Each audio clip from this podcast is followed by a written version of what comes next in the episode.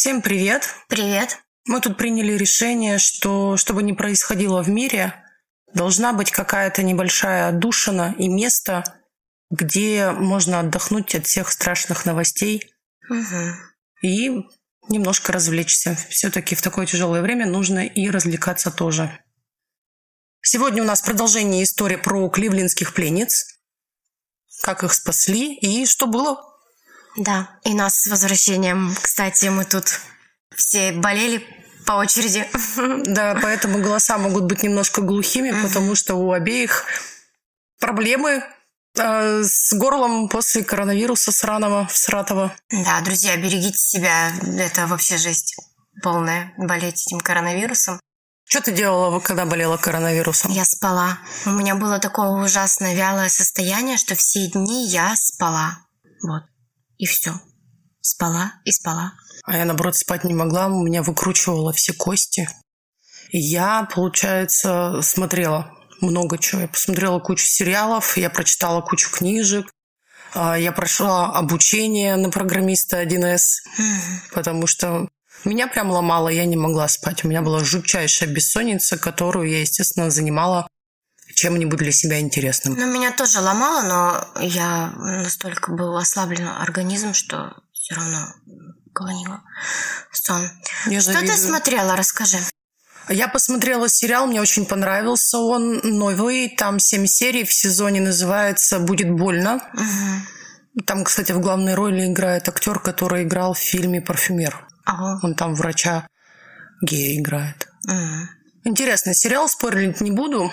Спойлерить. Спойлер. Спо- Спойлерить. Спойлерить не буду. Просто рекомендую его посмотреть. А еще я прочитала книжку. Я прочитала книжку «Что не так с Гелвинами? Идеальная семья, разрушенная болезнью». Это реальная история, которую, кстати, написали сестры при помощи писателя о своей жизни. И у них такой был идеальный фасад, что все хорошо, а на самом деле в семье было 12 детей, и мальчики болели э, шизофренией. М. Вот, и там, значит, э, они болели шизофренией, было сексуальное насилие по отношению братьев к сестрам своим же. Мгм. Наркотики, абьюз, насилие. Вот такая, прям рекомендую. Да? Да. Я, пожалуй, тоже почитаю. А ты просто спала. Я просто спала. Мгм. Завидую. Я еще прочитала кучу специальной литературы для начинающих программистов 1С, но я думаю, это мало кому интересно будет, если я расскажу. Потому что занудство то еще. Душно стало. Пойду окно открою. Нет, это здорово. Ты молодец. Я тобой горжусь.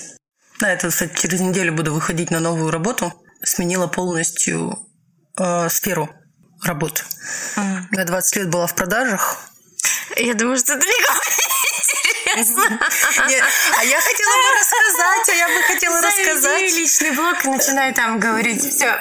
Ну, просто я начинала свой путь как продажника на э, рынке города Архангельска «Динамо». О боже. Ладно.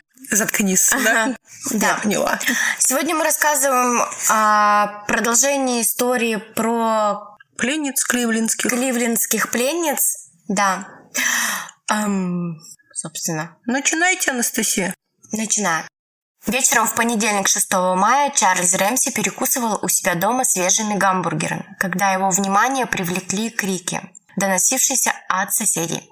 Он пошел выяснить, в чем дело, и обнаружил, что какая-то женщина пытается отжать изнутри нижнюю створку входной двери. На помощь Рэмси пришел еще один сосед, Анхель Кордеро. И вместе они помогли выбраться на волю девушке, прижимавшись к груди маленькую девочку. «Я Аманда Берри», — представилась она. «Обо мне говорят уже 10 лет». Рэмси тут же позвонил в экстренную службу по телефону 911, но его сумбурный рассказ о том, что он только что освободил женщину с ребенком, которые, очевидно, попали в беду, не произвел впечатления на оператора. Тогда он дал телефон девушке, она еще раз набрала 911 и сказала, меня похитили 10 лет назад, я Аманда Берри, я здесь, меня освободили. Приехавший через минуту наряд полиции взломал дверь. Именно Аманда сообщила, что в доме находятся еще две девушки. Мишель и Джина. Они спрятались в доме. Они боялись показаться на призывы полиции. Они не верили в то, что пришли их спасти. Когда Мишель Найт услышала стук на первом этаже, она была уверена, что Кастро вернулся и поймал Берри при попытке сбежать. Она не осознавала, что наконец освободилась от Кастро, пока полиция не ворвалась в дом и она не попала в их объятия. Полицейские нашли их спрятавшимися в комнате. Девушки последовали за офицерами из дома, моргая на солнце Агая, и первые за 10 лет свободы.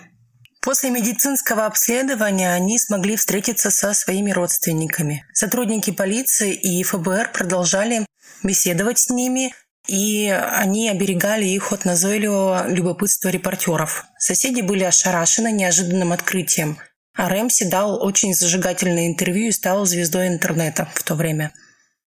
Он был очень эмоциональным на том видео. Мы ссылочку прикрепим, посмотрите. Как позже вспоминала Мишель, в первый раз, когда я действительно смогла посидеть на улице и почувствовать солнце, они были такими теплыми и такими яркими. Это было похоже на то, что Бог пролил на меня большой свет. Сразу после освобождения Аманды а, она назвала полиции имя человека, который ее удерживал.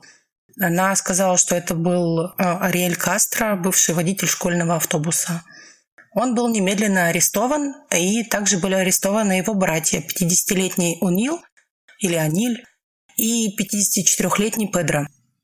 Через несколько минут после побега трех женщин местные следователи и исследователи штата и федеральные исследователи также начали слаженно работать над раскрытием дела. Целое сообщество от врачей и юристов добровольно предложили свои услуги. И также рядовые граждане, они пожертвовали более 1,2 миллиона долларов в кливлендскую в Кливленд Coleridge Fund. Это объединение для поддержания жертв. А в прокуратуре большая группа адвокатов и специалистов по оказанию поддержки просеяла горы улик, составила наиболее полное обвинительное заключение в истории вообще округа Кайгахола и была готова к суду в течение аж 90 дней после ареста Кастро. Это невероятно быстро. Обычно расследования могут и годами длиться, учитывая, что здесь три, во-первых, отдельных похищения, здесь три а, отдельных рассматривать должны были, ну, по, по обычному ага. их как это обычно делается, это все должно было отдельно, а тут они за 90 дней все подготовили. У меня сейчас такие мурашки. Это ужас, если честно. Угу. Мы сейчас это рассказываем о том, что девчонки, они реально уже потеряли всю веру на освобождение. Да? Да, ну конечно, так если когда полицейские вошли в дом, uh да, они там спускайтесь, спускайтесь, они такие, да, нет, никуда мы не пойдем. Да, да, вот это Кастро, он нас э, снова провоцирует, а потом снова будет боль, бить, uh унижение.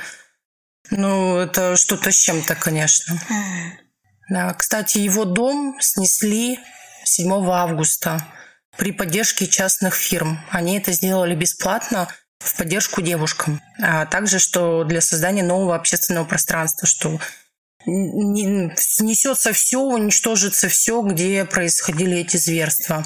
А тетя Джины де, Хех, а тетя Джины де Хесус взяла на себя управление экскаватором, когда клешня разрушитель нанесла первый удар по фасаду дома.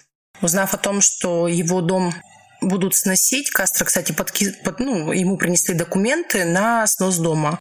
Кастро даже всплакнул, сказал, что в доме была полная гармония и масса счастливых воспоминаний. Больной ублюдок. Ой, вообще больной ублюдок. Вот Ариэля Кастро задержали в тот же день, когда он ехал после ужина вместе с братом от своей матери. В машине был его брат Униль. Чуть позже был задержан его третий брат Педро, но братьев отпустили через несколько дней из-под стражи, так как не было доказательств их вины. Но они на самом деле ничего не знали. Братья Ариэля Кастро больше не называют его родственником. Вместе, вместо этого они называют его монстром, который должен гнить в тюрьме после того, как его обвинили в похищении и удержании в заложниках трех молодых женщин в его же доме в течение 10 лет. Как сказал 54 как сказал 54-летний Педро Кастро, я не имел к этому никакого отношения, и я не знаю, как моему брату это сходило с рук столько лет. Э, братья дали эксклюзивное интервью CNN, самые ближайшие выходные после их освобождения. А дальше мы расскажем с Настей, как проходило это интервью, потому что они полностью раскрыли, эм, как сказать, в общем, они рассказали вот эти 10 лет, как они с ним общались и почему. Да, как они приезжали к нему домой и ничего не... И да, и ничего не, не видели. Вот э, почему, вот э, как это вот произошло. Угу. Первые признаки неприятностей понедельник вечером 6 мая, когда Аниль ехал со своим братом уже после ужина э, от своей мамы. Ариэль неожиданно свернул на стоянку Макдональдса. Полицейская машина его остановила. Я сказал, э, они рассказывают, «А что ты сделал? Проехал на знак стоп или красный свет или что-то в этом роде. То есть он не понимал, почему его остановили. Ариэль ему ответил, нет-нет, я не знаю. Тогда Аниль спросил полицейского, почему их остановили. Он сказал, все, что я могу вам сказать, это то, что вас ждут серьезные обвинения. Может быть, он хотел, чтобы его поймали.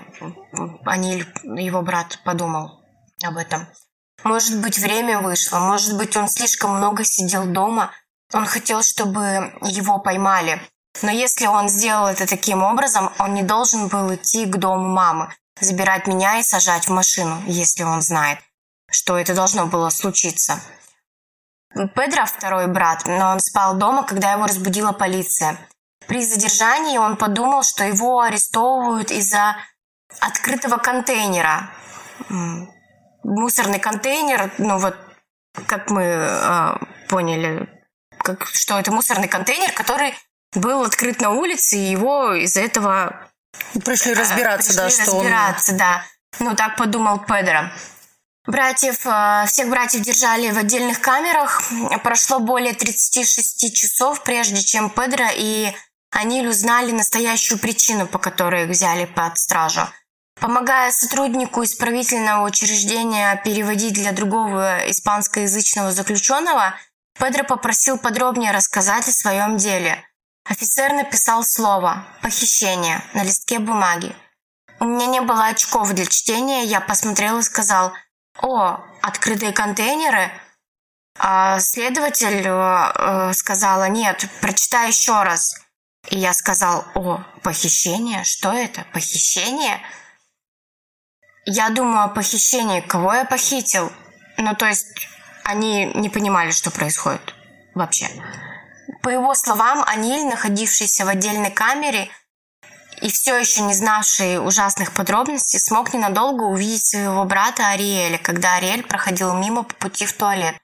Когда он проходил мимо меня, он говорил – «Аниль, ты меня больше никогда не увидишь. Я люблю тебя, братан». «И на этом все», — сказал он. И он поднял кулак для удара. Ариэль снова заговорил, когда Аниль шел на допрос к детективу. Он говорил, «Аниль, прости, ты ничего не знал об этом. Аниль, прости». И это было все. И тогда я сломался по дороге туда. И я сказал, что сделал мой брат, что он сделал. Через некоторое время Анилю позвали на разговор с детективом, и только в комнате для допросов он получил ответ от детектива, почему он и братья задержаны. И это его сразило. Ну, понятно, что его это, блин, сразило. Там вообще шок, шок. Ну да, ты представляешь, что мне говорят, вас задержали, потому что ваш брат удерживал трех девушек угу. в течение 10 лет. Которых все знали. Угу. Когда он показал мне фотографии девушек, он спросил меня, ты знаешь этих девушек? Он говорит, э, а, а, ну, Аниля спрашивает, вы когда-нибудь видели эту девушку? И он ответил, нет, я никогда не видел эту девушку. А потом он показал мне другую. Вы когда-нибудь видели эту девушку? И Аниль сказал, нет, я никогда не видел. Детектив ему на это ответил, что это Джина де Хесус и Аманда Берри. И, как рассказывает Аниль, его сердце упало, и он упал не физически, но это просто... Он упал ну, землю, как у нас говорит, там земля ушла из-под ног. Угу. Он был знаком с Дехесус и Берри, так как их фотографии были размещены в его сообществе после их исчезновения. Я сказал ему, они не похожи на девушек, которых прикалывали и вывешивали. А он сказал, да, они такие истощенные. Это было просто душераздирающе, сказал Аниль. Просто ужасно, когда они это сказали. Это Аманда Берри и Джина де. И они были в доме твоего брата. Я просто не мог в это поверить, потому что, знаете ли, не было никаких признаков чего-то подобного. Я не видел никаких признаков. Допрос Педро шел по тому же сценарию. Детектив сказал, э, это три девушки в доме твоего брата. И я просто повторю еще раз. Это три девушки в доме твоего брата. Он, Педро спросил, а что вы имеете в виду, что значит в доме моего брата? И следователь ему ответил, он держал их в плену. Педро тогда поразился очень сильно. Я говорю, вы имеете в виду, что они жили в его доме, они живы, и они все это были в доме моего брата? И следователь ответил «да». Больше всего правоохранительные и судебные органы интересовал тот факт, что за эти э, 10-11 лет братья были в доме похитителя не единожды. И как братья не заметили ничего. Но нас это тоже интересует. Это ага. вообще всех интересует. Братья рассказали, что Кастро не пропускал их дальше кухни его дома последние вот эти 10 лет. Педро рассказывал, «Э, я не очень часто ходил к нему домой, но когда я это делал, он пропускал меня не дальше кухни. Причина, по которой мы пошли на кухню, потому что у него там был алкоголь. И он э, брал меня на кухню, давал мне угол, в котором я сидел, и дальше не пропускал. Также Кастро иногда готовил для него, но я ел на ступеньках, он рассказывал. То есть он вообще, в принципе, иногда даже в дом не пускал. Занавески отделяли кухню от остальной части дома. Дом был большой, 1400 квадратных футов. И, по словам Педро, Ариэль объяснял это энергосберегающей установкой. То есть, что отопление дорого, и он отделяет комнаты такими завесами, чтобы сохранять тепло и тратить меньше денег на отопление. Вот он сказал, что он хочет сохранить тепло на кухне из-за счетов на газ. По его же словам, дом его брата всегда был заполнен фоновым шумом. Когда, ну, когда бы он бы и не приезжал, всегда. Он мог слышать, что происходит в других комнатах. А, извините. Он не мог слышать, что происходит в других комнатах, потому что, по его словам, постоянно играло радио. И если не радио, то телевизор. Что-то всегда должно было быть включено на кухне в это время. Так что я мог слушать только радио или телек. Когда его спросили, вызывало ли когда-нибудь у него какие-нибудь вопросы, такое поведение, Педро объяснял, что его брат часто делал странные вещи. И Ариэль вообще был странным чуваком, как он рассказывал. Он говорил, я имею в виду, э, рассказывал Педро, что меня это не смутило, потому что когда он сказал держать тепло, потому что он очень быстро замерзает, он всегда носил много пальто и прочего. Так что я хорошо понял, что он хочет сохранить тепло. Аниль сказал, что не видел абсолютно ничего необычного на заднем дворе своего брата, и он не был в доме много лет. Последний раз, когда я был в его доме, это было на кухне. Ариэль был немного в стороне от остальных членов семьи и странным для меня на протяжении всей нашей жизни, рассказывал э, Униль. Он всегда оставался один со своей музыкой, рассказывал он. И, как я уже сказал, бывали времена, когда мы не виделись месяц там, или две недели. Мама говорила, проверь своего брата, проверь своего брата, он живет один в доме. Он одиночка, не знаю ли, я не знаю, в порядке ли он и что с ним происходит. Поэтому я писал ему, и он отвечал мне, что ты делаешь? Все хорошо. Что ты делаешь? Все хорошо. Он отвечал, что у него все хорошо. Педро и О'Ниль задаются вопросом, как их брат мог общаться с семьей одной из своих заложниц. Все они знали Феликса де Хесуса, отца 14-летней девочки, похищенной по дороге домой из школы. Я спрашивал его, рассказывает Униль, я спрашивал его, отца Джины, Феликс, нет ли каких-либо признаков, что ее могут найти. И я даже не знал, что она находится у этого монстра дома. Я пожимала ему руку и говорил, чувак, извини, ты что-нибудь слышал, давай просто подождем, брат, отвечал он мне. Ариэль присутствовал на бдении, ну вот на этих собраниях, угу. которые занимались э, поисками девушек, в том числе и Джины. А, и он обнимал там ее маму, выражал свое сочувствие по поводу пропажи. И это все видели. Да, и он вел себя, как ни в чем не бывало. Угу. Я не знаю, как он это делал, говорил Ниль. Я уверена, что он тоже поговорил бы с Феликсом, пока его дочь пропала без вести, и он очень хорошо разыгрывал это, ну, беспокойство свое. Также братья поделились своими мыслями о том, что что бы произошло, если бы они узнали, что девушки у Кастро в заложниках. Аниль ответил, если бы я что-нибудь увидел, я бы пошел прямо в полицию. Если бы я увидел, как двигается занавеска, и если бы я что-нибудь услышал, ну, что в доме кто-то есть, я бы начал его расспрашивать, почему, кто это, что это, что происходит. Педро рассказывал, что если бы я знал, я бы сообщил об этом брат или не брат, я бы схватил его за шею. Аниль... Аниль считает Ариэля монстром, а не братом. Монстр схвачен обезвреж... обезврежен, говорит он. Надеюсь, он сгниет в тюрьме.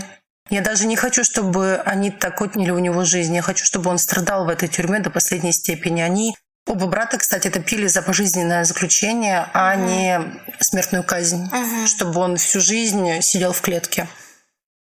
Педро сказал, что он чувствует то же самое, что и Аниль, и он сказал, что я ходячий труп, это меня убило. Но это на самом деле шокирующе. Я себе представить не могу, что меня там куда-то приводят и говорят, что вот этот твой там лучший uh друг сделал такие вещи, но это поражает. Это, это реально может убить просто морально навсегда. Горечь Аниля и Педро усиливается смущением еще из-за того, что их фотографии были обнародованы в мире как подозреваемых в этом mm-hmm. ужасном преступлении.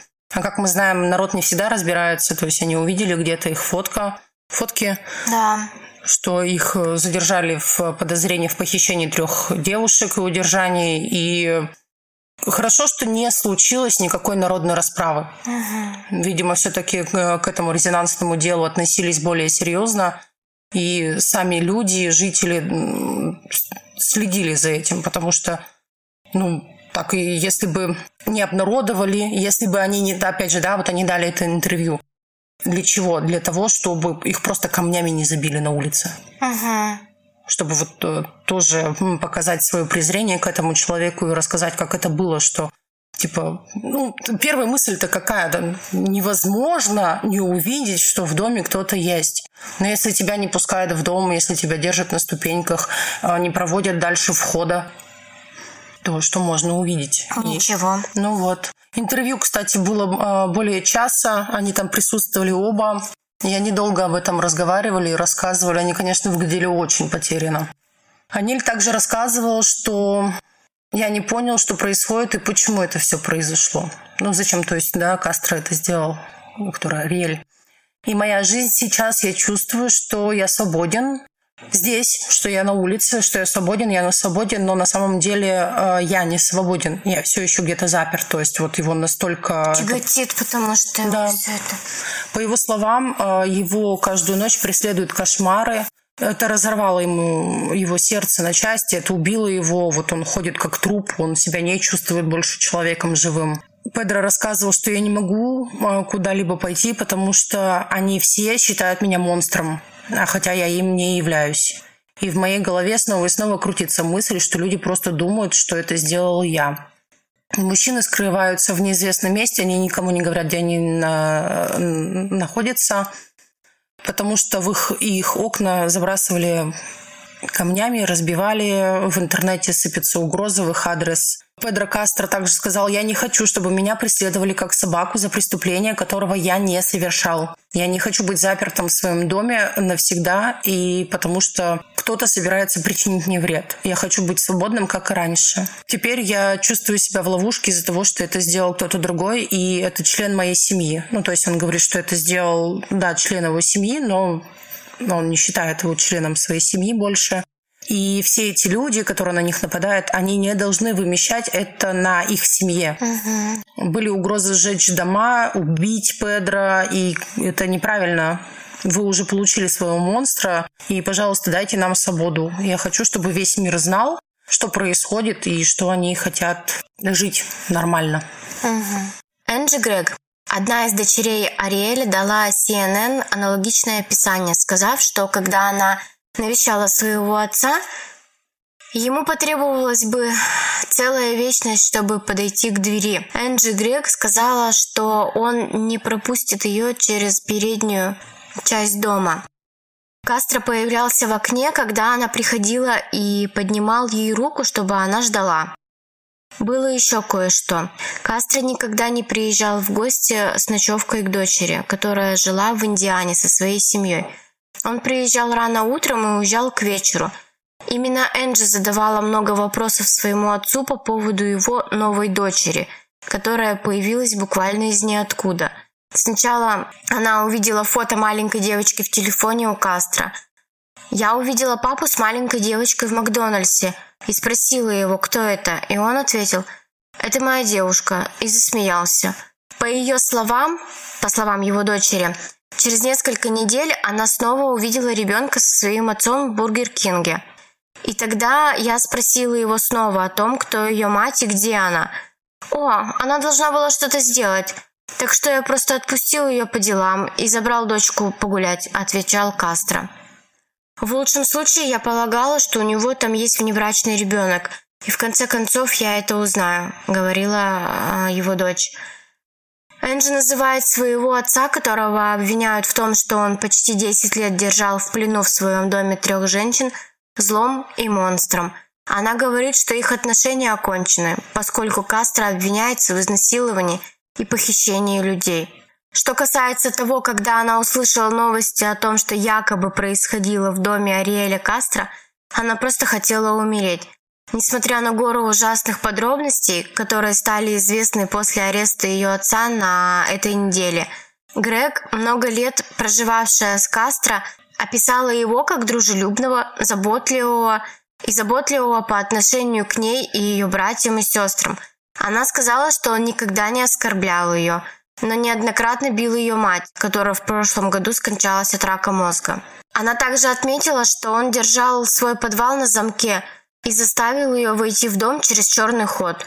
Он включал громкую музыку, и когда э, его дочь просила показать комнату ее детства наверху, он говорил, что там слишком грязно, чтобы она могла заглянуть внутрь. Грег, опустошенная трагедией, просила людей понять, что только потому, что ее отец действовал как монстр, ее семья порядочная и скорбит по поводу испытаний, которые пережили три женщины. «Действия моего отца не отражают всех в семье», — говорила она. «Они определенно не являются отражением меня и моих детей. У нас нет монстров в крови». Орлин Кастро выступила в четверг, 9 мая, через три дня после того, как э, девушки были освобождены, на канале ABC в программе «Доброе утро, Америка». Арлин Кастро сказала, что не подозревала, что ее отец держит в плену ее подругу Джину де Хесус. Вот они как раз дружили. Тогда они разошлись после, uh-huh. и он, собственно, похитил Джину. Да, э, со школы они шли, да. Uh-huh. Так, и двух других молодых женщин, Мишель Найт и Аманду Берри, а также уже родившуюся шестилетнюю дочь Берри которую она родила в неволе. Орлин и ее отец никогда не были близкими людьми. Она жила с матерью и практически не знала своего отца.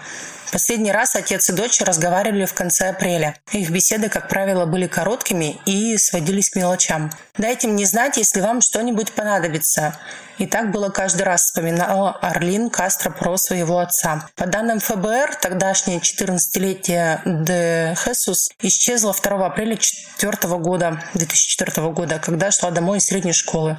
В последний раз ее видели в таксофоне между 14 часами 45 минутами и тремя часами дня на Лоррейн-авеню в Кливленде.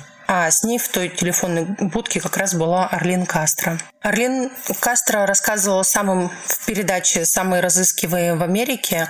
Как видно, ну, это вот был а, архив, ага. архив, вот а, архивное видео из этой передачи. Этот ролик размещен в интернете, в том числе на, веб- на веб-сайте Slate, что ее подруга одолжила ей 50 центов ну, то есть Орлин Кастро дала деньги, Джина, Джина денег ей дала, чтобы Орлин могла позвонить матери вот с таксофона ага. и спросить, могут ли они вместе провести день э, в доме Джины. Мама э, Орлин не разрешила, и тогда Орлин сказала, Мама Джины ей не разрешила, и тогда Орлин сказала Джине, что она не может. Джина ответила «хорошо» и поговорим позже, и они разошлись.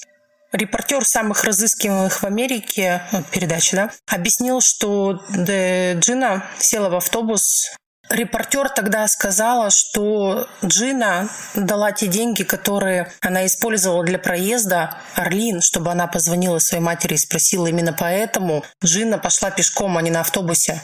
А, на последние деньги я отдала? Да, на последние деньги я отдала на звонок на этот. Угу. И пошла пешком. И тогда вот э, Кастро ее подобрал. А учитывая, что она знала Кастро. Угу. Она села к нему в машину, и, собственно, дальше мы знаем эту историю. Согласно обвинительным документам, Ариэль Кастро, отец Орлин, заманил девушку вот в машину и отвез к себе домой. Что касается его дочери Орлин, то она подавлена.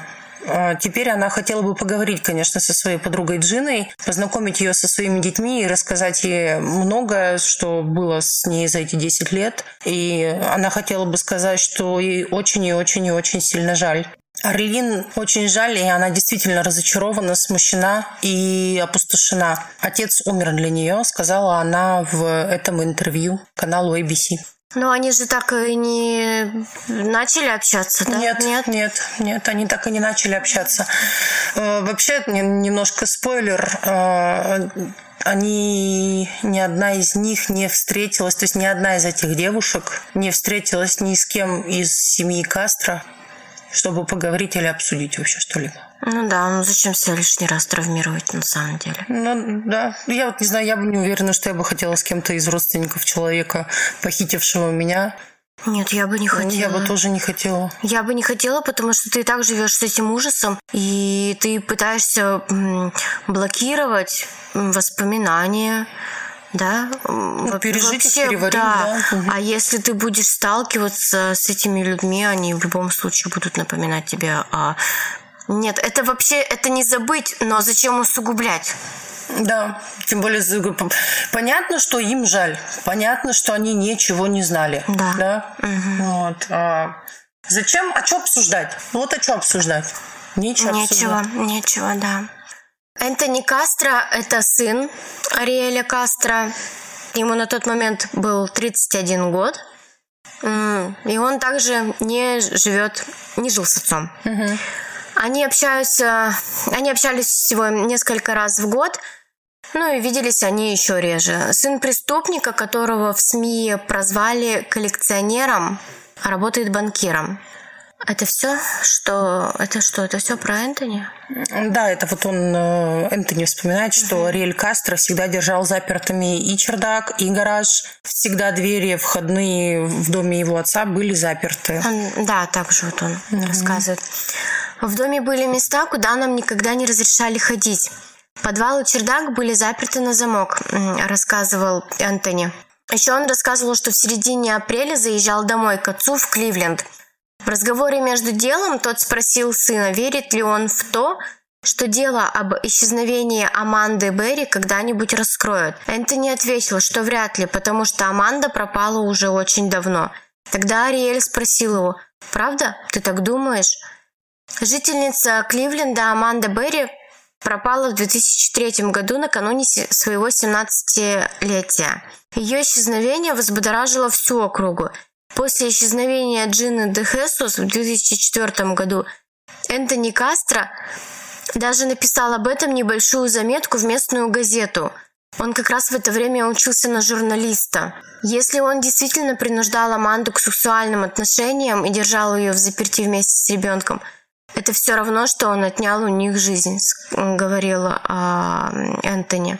Если это так, то он не заслуживает права на то, чтобы жить собственной жизнью. Он должен провести за решеткой остаток жизни. Слава богу, что девушки остались живы. Энтони живет сейчас а, в городе Колумбус в Огайо. Он описывает отца как властного и жесткого человека. По словам мужчины, Ариэль Кастро часто избивал его мать, пока она не забрала детей и не ушла от него в 1996 году. Энтони вспоминает, что однажды за три года до этого отец чуть не забил жену до смерти. И это в момент, когда она восстанавливалась после операции на голове. Ну, у нее же был Мозги. рак мозга, да. Угу. Ей делали операцию. Ну, как раз она и заболела из-за того, что он еще до этого ее избил, у нее же сгусток да, крови появился, да. и только после того, как она уже Ну, короче, после этого она только ушла от него. Сколько вреда он вообще, скольким людям он принес вред. Он всем вокруг. Всем вообще. вокруг, да, кто его окружал, их все затронуло той или иной бедой. Вот как это? Это психопат? Это же даже не психопат, я не, а я даже не знаю, как это назвать. Психопат.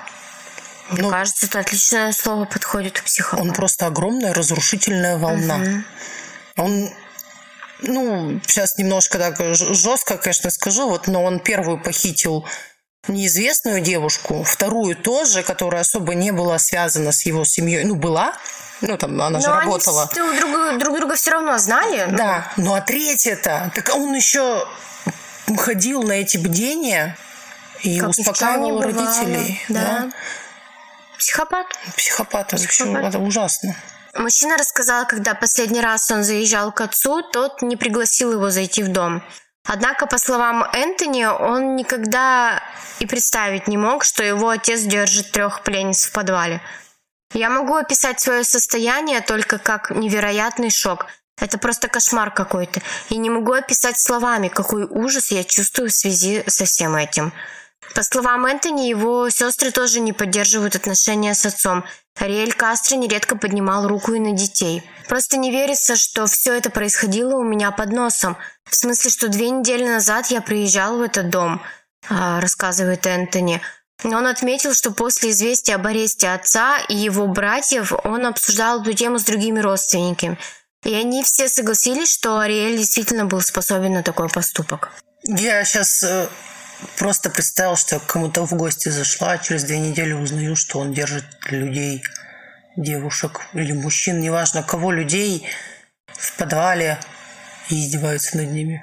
Что-то аж подвисло. Очень страшно. Тита де Хесус.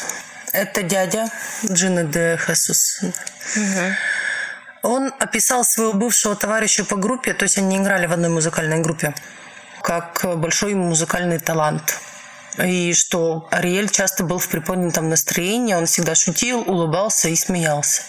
Около двух лет назад Дехесус сказал, что продал Кастро свою стиральную машину, сушилку и другие вещи и помог перевести их к нему домой. И да, в это время у него в плену как раз уже была племянница Тито. Его впечатления дома Кастро заключались в том, что он казался простым и нормальным, в котором не было ничего неуместного, там, валяющегося, ну, только лежали там инструменты вокруг, много всяких инструментов. И... Музыкальных? Да, да, да, да, да, музыкальных. Uh-huh. И было видно, что в доме проживает музыкант. Uh-huh. Ничто не привлекло моего внимания, сказал uh-huh. Де, Де. Ничего подозрительного, да. Дом как дом. Бывший товарищ по группе также сказал, что за все эти годы, что он знал его, они с Кастер говорили о музыке, но не более того. «Я всегда знал, что он был человеком, которым был один», — сказал Де Хесус. «Я никогда не лез в его личную жизнь». Вот так. То есть люди, по сути, считали его нормальным. И никто не мог предположить. То есть он вообще вот в обществе он казался нормальным человеком, который живет один. Угу. Ну, обычный такой одиночка, да, да. ничем не приметный, живет своей обычной жизнью. Угу. А в итоге... А в итоге получилось то, что мы сейчас как раз обсуждаем. обсуждаем. Итак, суд. А, изначально Кастро было предъявлено обвинение в 372 преступлениях. Он отрицал свою вину и говорил, что девушки у него были по собственной воле, что они проститутки и им негде было жить, что он им платил за секс и вообще содержал, позволял им жить в своем доме. Они сами не хотели уходить что Аманда родила ребенка от него, потому что сама этого захотела. Такое его поведение, мы считаем, было неспроста, ведь тогда его жертвам придется участвовать в суде и рассказывать все то, что с ними происходило. Будто бы он хотел напоследок их еще раз унизить, снова пытать. Теперь при всех, кто будет наблюдать а, этот суд и участвовать в нем. Почему напоследок? Если бы он не согласился со всеми обвинениями и пришлось бы вызывать девушек в суд, его бы, конечно же, осудили по всем пунктам. Но тогда, по законам штата Агая, его ждала бы смертная казнь. Ведь одним из первых предъявленных обвинений было то, что он вызывал выки- выкидыш у Мишель Найт. пять выкидышей. Только за один выкидыш ему только за один выкидыш ему грозит смертная казнь. А здесь было пять. Плюс годы насилия и унижения. Адвокаты долго разжевывали ему эту истину, и в итоге Кастро согласился с ними. Не потому, что он испытывал вину, а чтобы спасти свою жизнь. Он пошел на сделку со следствием. Сделка, достигнутая с прокуратурой, позволит ему избежать возможности вынесения смертного приговора и избавит его жертв от необходимости давать показания в суде. Соглашение о признании вины рекомендует приговорить его к пожизненному заключению без права досрочного освобождения – чтобы он никогда не получил слушание по делу об условно-досрочном освобождении. Это также означало бы, что суд, который предстоял Кастро 5 августа, не состоится, и ему не грозит возможность при... быть приговоренным к смертной казни. Кастро было предъявлено обвинение по 977 пунктам, включая убийство при отягощающих обстоятельствах по подозрению – в прерывании беременности одной из его пленниц. По сделке он согласился признать себя виновным по 937 пунктам. На встрече в суде по признанию своей виновности Кастро отвечал снова и снова «виновен».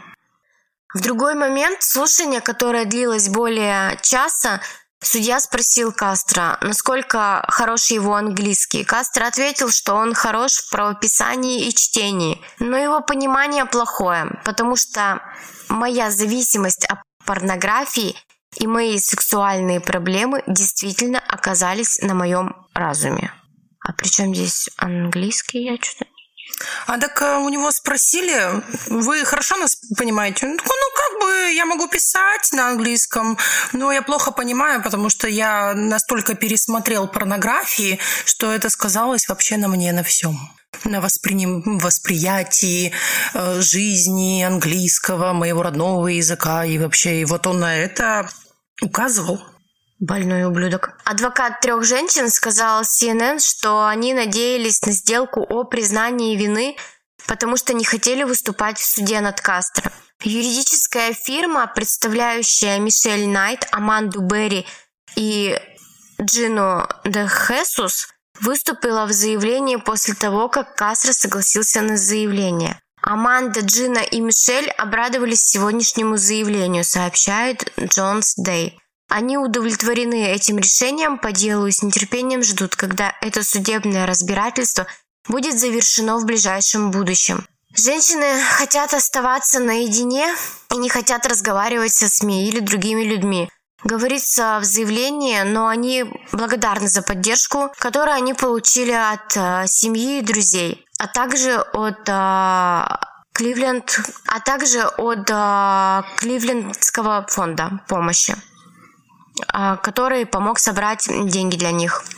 Основной суд, с обвин... А, основной суд с обвинениями прошел спокойно. В зале суда он не произнес ни одного слова. Однако, как сообщает а, кливлендский телеканал, ссылкой на источник в полиции, на допросе Кастро вел себя агрессивно и пытался контролировать ход беседы со следователями. Сообщается, что он сознался в преступлении, но при этом не продемонстрировал никаких признаков угрызения совести или сожаления о содеянном. Ариэль Кастро утверждал, что его преступления были связаны с возможностью. Он видел этих девочек, и идеальный момент позволил ему украсть их для своих собственных целей – когда я подобрал первую жертву, говорил он, я даже не планировал этого в тот день. Это было то, что я планировал в тот день. Я, ну, что он планировал в тот день? Я пошел а, в Family Dollar, это долларовый магазин, где все товары по одному доллару, ну вот как наш фикс прайс. И услышал, как она что-то сказала. В тот день я не сказал, что собираюсь найти женщин. Это было не в моем характере. Ну, то есть э, он um... говорил о том, что он такой, типа, я не планировал, у меня не было плана, что я в этот день пойду кого-то да. украду. То есть... О, ну я вот могу. Оно просто так пошло и пошло, ну, по его видению. Да. Заявив, что в его жилах течет холодная кровь, Кастро сказал, что единственное, о чем он сожалеет, это то, что его поймали. Це... Да. Впрочем, он сказал, что знал, что рано или поздно это произойдет, так как у него не было плана побега. Задержать Кастро у полиции была возможность еще в 2004 году, когда полицейские явились к нему домой в рамках расследования инцидента со школьным автобусом. Он тогда работал водителем этого автобуса и забыл, забыл ребенка, да, в автобусе? Да, он при, привез к дому угу. автобус, как бы вернулся с работы, а в автобусе оставался ребенок. Опять-таки, случайно или нет? Он не был педофилом. Он, он, он не был педофилом, то есть, во-первых, это, насколько я помню, там мальчик был. Мальчик был, да. Да. Он, он просто, он реально его просто забыл. Угу. То есть вот такая халатность. То есть он забыл, приехал, оставил в автобусе, там парень испугался, сидел в нем. Угу. Мальчика искали. И вот когда следователи и полицейские там пришли, к нему домой. Так они тоже не заметили. Они, да, они не заметили mm-hmm. ничего подозрительного. При обыске в доме Кастро полицейские обнаружили датированную 2004 годом записку, в которой Кастро признает, что похитил девушек. Мы как раз в прошлом выпуске зачитывали ее. То есть тогда, mm-hmm. когда шло расследование по поводу вот этого забытого ребенка, mm-hmm. он испугался и написал оправдательную записку. Да, он подстраховал себя таким действием. А он жаловался в записке записки на то, что в детстве он был что он сам был жертвой изнасилования и говорит, что он подумывает о самоубийстве. При этом, однако, он писал, что его жертвы сами виноваты в том, что попали к нему в руки, поскольку добровольно садились в его автомобиль, когда он с ними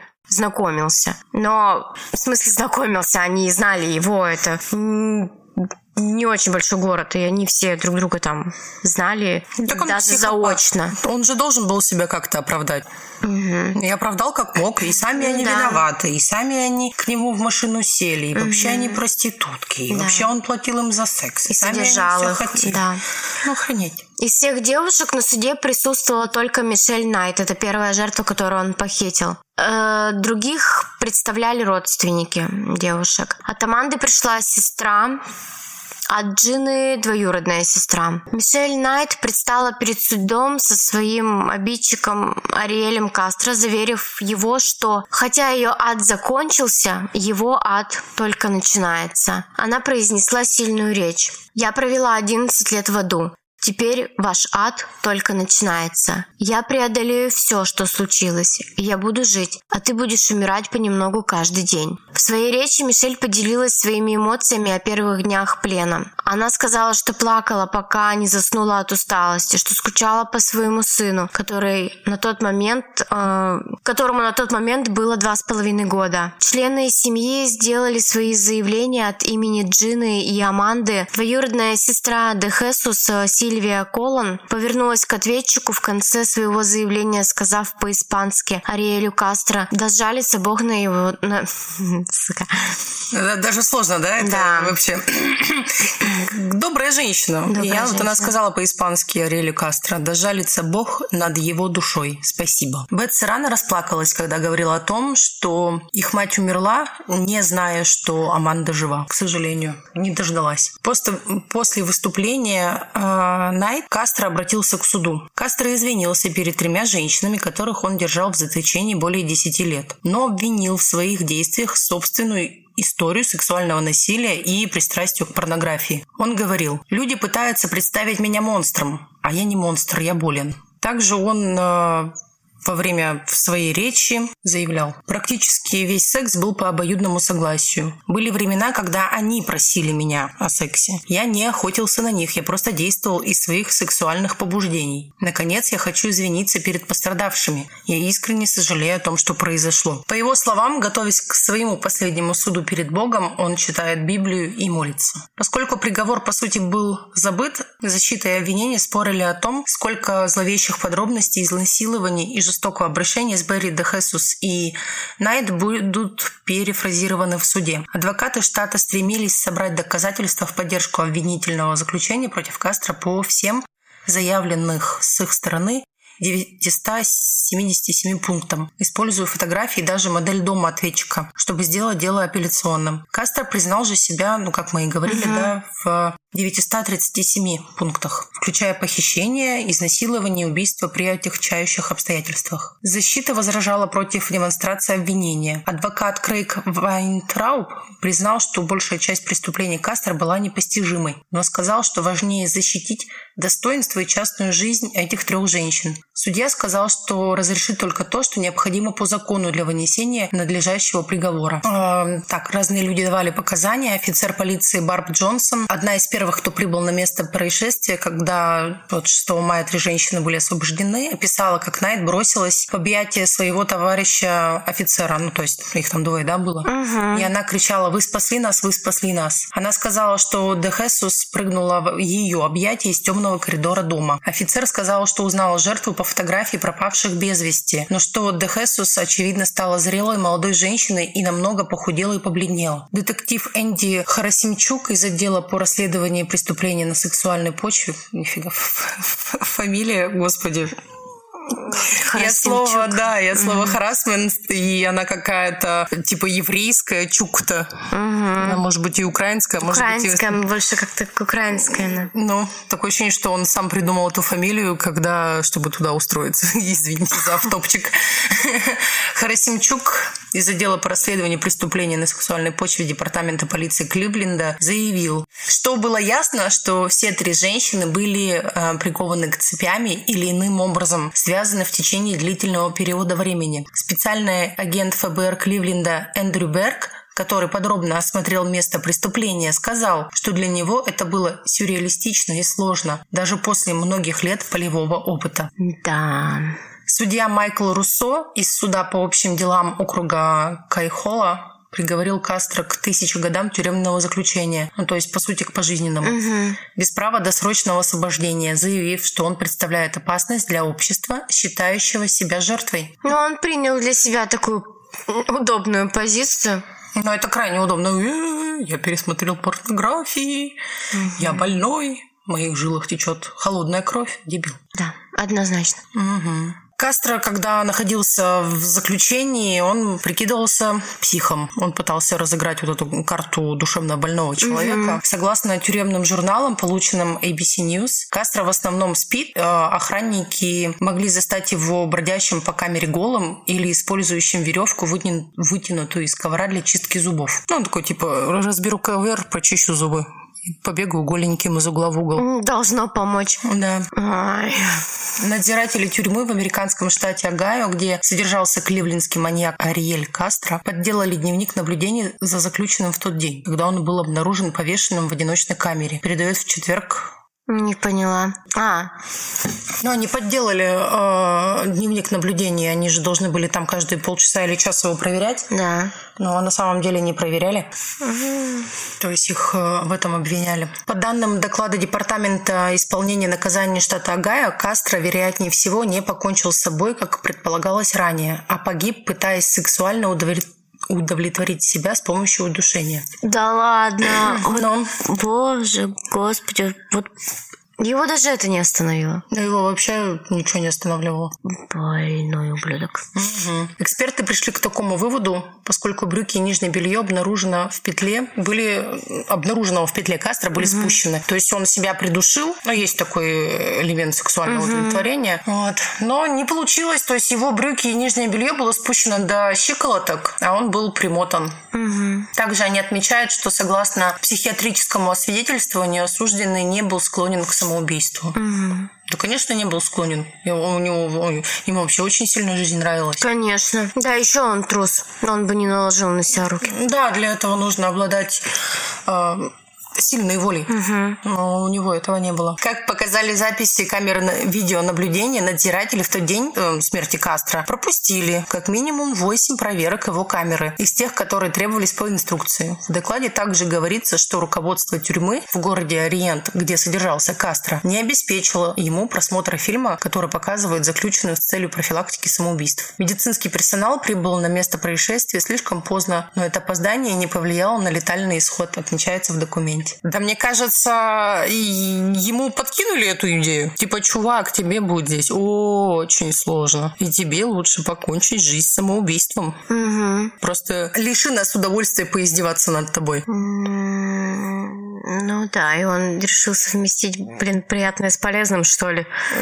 И таким образом себя удушить. Вздрачнуть, вздрачнуть напоследок. Угу. После суда трое жертв занялись восстановлением своей жизни. Мишель Найт написала книгу об этом испытании под названием «В поисках меня. Десятилетие тьмы», после чего сменила имя на Лили Роуз Ли. Она вышла замуж 6 мая 2015 года. Она не зря выбрала эту дату, потому что как раз 6 мая их и спасли, то есть через три года вот угу. она вышла замуж. А, нет, во вторую годовщину своего спасения, через два года. Ее мужу 39 лет на тот на момент свадьбы, его зовут Мигель Родригес. Она надеется воссоединиться со своим сыном, которого усыновили в ее отсутствии. То есть она, когда вышла, она узнала, что ее родственники не стали забирать сына угу. в семью после того, как она пропала. И ее родственники и общественность, которая ее знала, они просто думали, что она сбежала. Угу. Да, да он же и давил на нее так психологически. Он же говорил, что тебя никто не ищет, и ты никому не нужна. А так и, по сути, и вышло. Да. И ее бросили и забыли. И сына ее отдали на попечение в другую семью, причем это было закрытое... Слушание. Да, закрытое усыновление. То есть угу. ей только сказали, что его усыновили, угу. и что ему сменили имя. Угу. И что родители э, против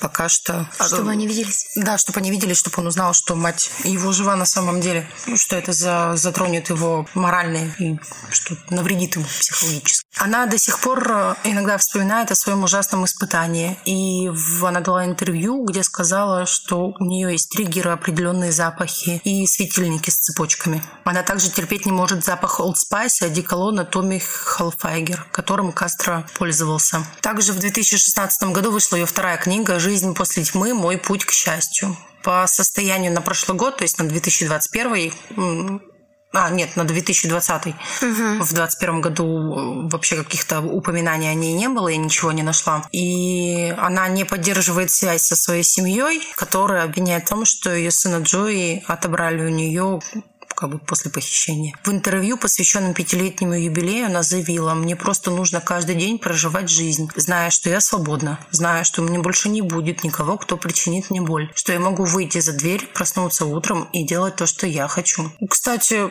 она доверилась мужчине. Да, я вот тоже сейчас э, думаю вот прямо об этом, что она доверилась мужчине, вообще стала встречаться с мужчиной, вышла замуж. Но это сильно сильная позиция. Да. То есть она не стала закрываться, убиваться. Угу. Это классно, это показывает ее как бойца. Но даже как вот э, свидетельство и там другие ее. Я книгу на самом деле по диагонали так прочла.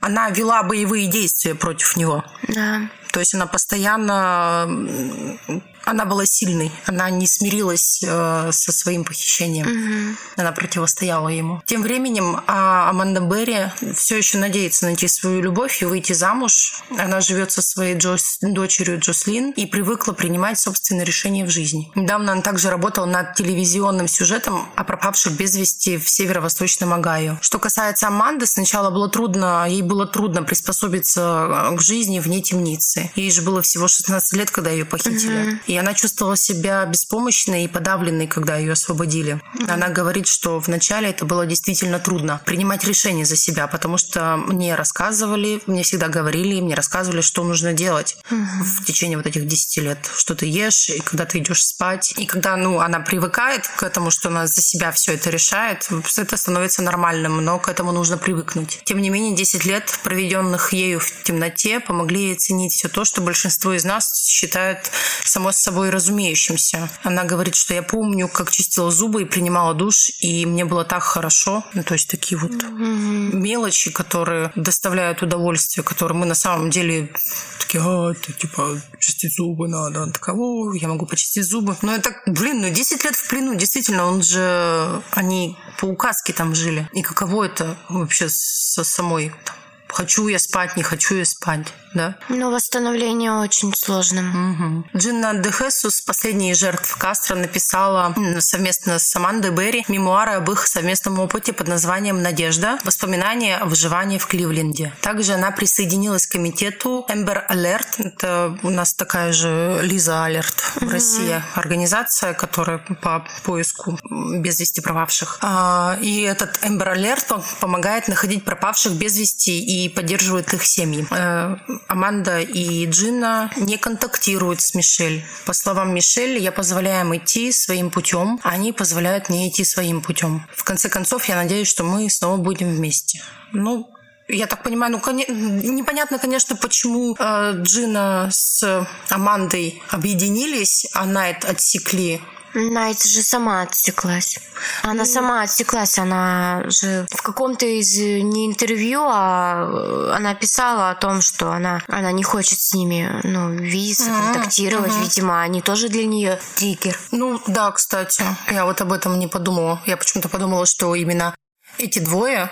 Что, Просто да, сами? да, да, да. Ну, опять же, это может э, быть из-за того, что он э, так скажем, лучше относился к Джинни и Аманде на протяжении всего периода, нежели чем да. к Мишель, потому что он ее ненавидел. Он ее ненавидел. Угу. Эмили Кастро, дочь Ариэля Кастро, она отбывает 25-летний срок в тюрьме за покушение на убийство ее ребенка. О как. Mm-hmm. Эмили Кастро была приговорена к 30 годам с пятью годами условно. Суд признал Кастро виновной, но психически больной в том, что в апреле 2007 года она четыре раза порезала шею своей 11 месячной дочери. Апелляция была подана в конце 2008 года. Она была отклонена судом штата Индиана. В юридических документах говорится, что 4 апреля 2007 года 19-летняя Кастро была расстроена тем, что ее бойфренд, он же отец ребенка, съехал из дома семьи в Форт Уэйне. Она отвела ребенка в гараж и четыре раза перерезала ей шею ножом. Кастро также порезала себе шею и запястье. Полиция вызвала в дом прохожий, который наткнулся на мать Кастро, несущую ребенка и убегающую из дома. Офицеры нашли э, Эмили покрытой грязью, водой и кровью. Согласно решению апелляционного суда, Кастро сообщила парамед...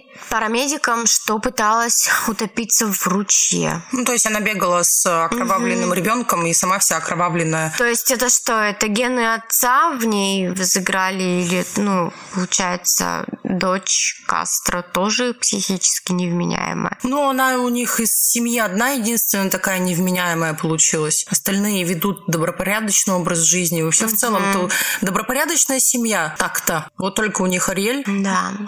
И вот она. А, ребенок выжил, слава богу. И защита на суде утверждала, что Эмили страдала психической депрессией и стала параноиком, думая, что ее семья пытается убить ее и ребенка. Судья обнаружил, что Эмили все еще обладает способностью отличать правильное от неправильного.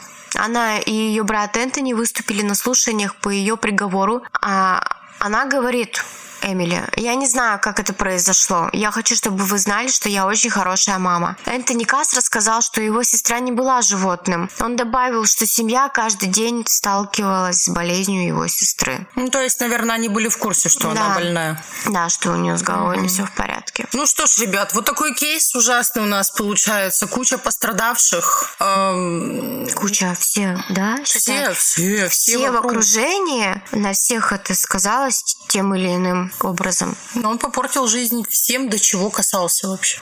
Вот с кем он был знаком, он всем испортил жизнь. Психопат-разрушитель. Угу. Такая прям волна разрушительная, вообще такой ужас. Угу.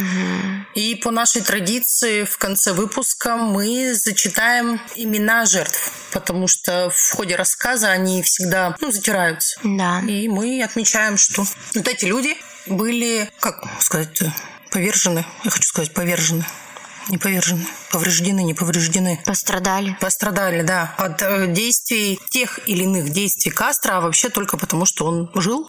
С 1981 по 1994 год Гремильда Нильда, его гражданская жена. Она была заключена в доме, как в тюрьме, неоднократно избивалась. Она умерла от опухоли мозга, которая возникла в результате жестокого обращения с ней. 1992 год. Арлин Кастро, его тогда еще нерожденная дочь, попытка выкидыша в результате насилия. 16 мая 1996 года Фернандо Колон, 31 год, это второй гражданин гражданский сожитель Нильды. А Кастро пытался сбить его на машине и оклеветал как педофила. 22 августа 2002 года. Мишель Найт.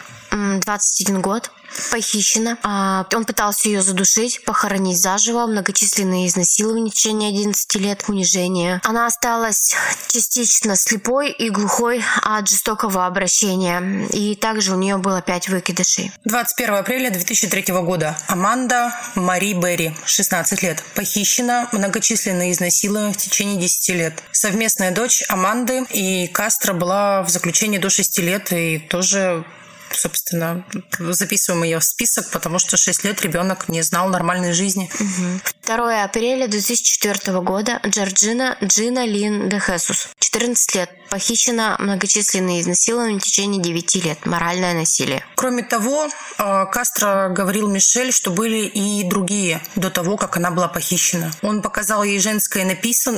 женское имя, написанное на стене под словом «рип». Ну, то есть «рип» — это умерший, да? Угу. Правоохранительные органы никогда не разглашали это имя, однако полиция не нашла доказательств того, что четвертая жертва похищения возможного когда-либо содержалась в этом доме, и не говоря уже об ее убийстве. То есть там все разбиралось, никаких костей, ничего не было обнаружено, ни трупов, ничего. Угу. ФБР также сочло вероятным, что дело Аманды и Джины было связано с Эшли Саммерс, 14-летней девушкой, которая исчезла в том же районе в 2007 году. Но Кастро и все трое похищенных отрицали какое-либо отношение к ней, то есть они ее не видели. Угу. Отражение этого преступника в мировой культуре. Мысли как преступник. Пятый сезон. Серия от колыбели до могилы. Хотя прямо Кастро не упоминается в этой серии, но он похож на главного субъекта эпизода а, Роберта Реймона. Оба были серийными насильниками и похитителями, которые похищали и держали определенное количество жертв в плену в подвале дома. Оплодотворял одну из них, заставлял другую жертву помогать при родах и впоследствии сам воспитывал детей как пленников. В том же сериале «Мысль как преступник» только в десятом сезоне в серии «В штучной упаковке» преступления Кастера были упомянуты как пример похитителей, которым не нужно было много места, чтобы держать своих жертв в заключении. У него также есть некое общее сходство с неизвестным из этой серии Джоном Дэвидом Бидуэлом. Оба они были похитителями, которые подвергались жестокому обращению в детстве. Кстати, что не подтверждено в, у Кастро. Да, не подтверждено. То есть его семья э, ни разу не подтверждена подтвердила, что было какое-то сексуальное насилие, об этом только сам вскользь сказал как-то Кастро, и то, чтобы себя оправдать. Ну, потому что, да, он уже себя жертву устроил. Угу. Мысли как преступник, одиннадцатый сезон, серия «Заложник». Снова упоминается Кастро и сравнение с субъектом эпизода Майклом Кларком Томпсоном. Оба были серийными насильниками, похитителями и убийцами, которые похитили трех женщин. Одну из которых звали Джина. И держал их в плену в подвале дома около 10 лет в течение которых они подвергались физическому сексуальному насилию. У одной из жертв случился один выкидыш, а другая из жертв родила одного ребенка, которого также держали в плену. Их преступления в конечном итоге были раскрыты, когда одной из жертв удалось сбежать, что привело к спасению других жертв и аресту обоих похитителей. Но это прям в точь. Угу. Сериал «Продолжение мыслить как преступник за границей» в первом сезоне в эпизоде «Прерванная любовь». Там Кастро тоже прямо не упоминался, как, например, вот упоминался в эпизоде «За пределами границ». Он был источником вдохновения для субъекта главного эпизода Антонио Коэтана. Выбирали своих жертв, доставляли их на своих автомобилях. Он похитил троих женщин, держал их э, скованными за пояс в подвалах своего двухэтажного дома. Ну, то есть тоже очень похоже. Mm-hmm. И по мотивам этой истории был э, снят фильм «Кливлендские пленницы» в 2015 году. Он, э, кстати, вообще прям документальный на самом... Я, я его считаю документальным. Ну да, так он прямо на реальных событиях. Да, и там всем этом. все герои этого фильма, они похожи на реальных. Угу, да. подобрали прям идеально, особенно Мишель Найт похожа. А когда я увидела, как загримировали актера под роль Ариэля Кастро, я даже в какие-то моменты думала, что это он. Там. Он очень похож, Невероятно, да. там даже седину на бороде да. также прорисовали. Прям идеально получилось. И если хотите ознакомиться, то посмотрите этот фильм. Ну, также, опять же, книги, которые написали сами пленницы, угу. которые мы озвучивали немного ранее. И еще куча литературы. Этот случай э, рассматривают и расписывают, и обсуждают многие психологи и криминалисты, потому что он такой как базовый, как братоубийство Кавин Авель, Каин Авель, так и вот в серии похищений и удержаний кейс Ариэля Кастро и трех девушек, он считается вот фундаментально идеальным. Плохо звучит, я понимаю, но вот он э, на основании него было очень много на, написано трактатов психологических. То есть, если мало ли где-то похищение, что-то, что-то, угу. обращаются именно к этим материалам, потому что прям классический кейс. Да. Вот. Спасибо, что были с нами. До новых встреч. Берегите себя, ребят. Все будет пока. хорошо.